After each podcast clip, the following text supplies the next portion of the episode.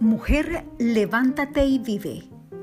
No importa los no que recibas, no importa que ignoren tus esfuerzos, no importa cuántas veces hayan querido humillarte, no importa cualquier situación que puedas estar viviendo, cree, confía y espera.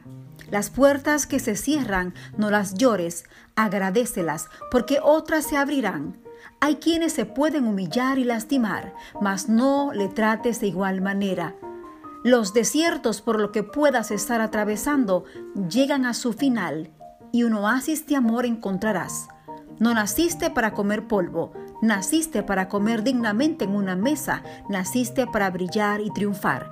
Así que sigue trillando, surcando la vida, tus sueños e ilusiones. No permitas que corten tu sonrisa ni apaguen el brillo de tus ojos.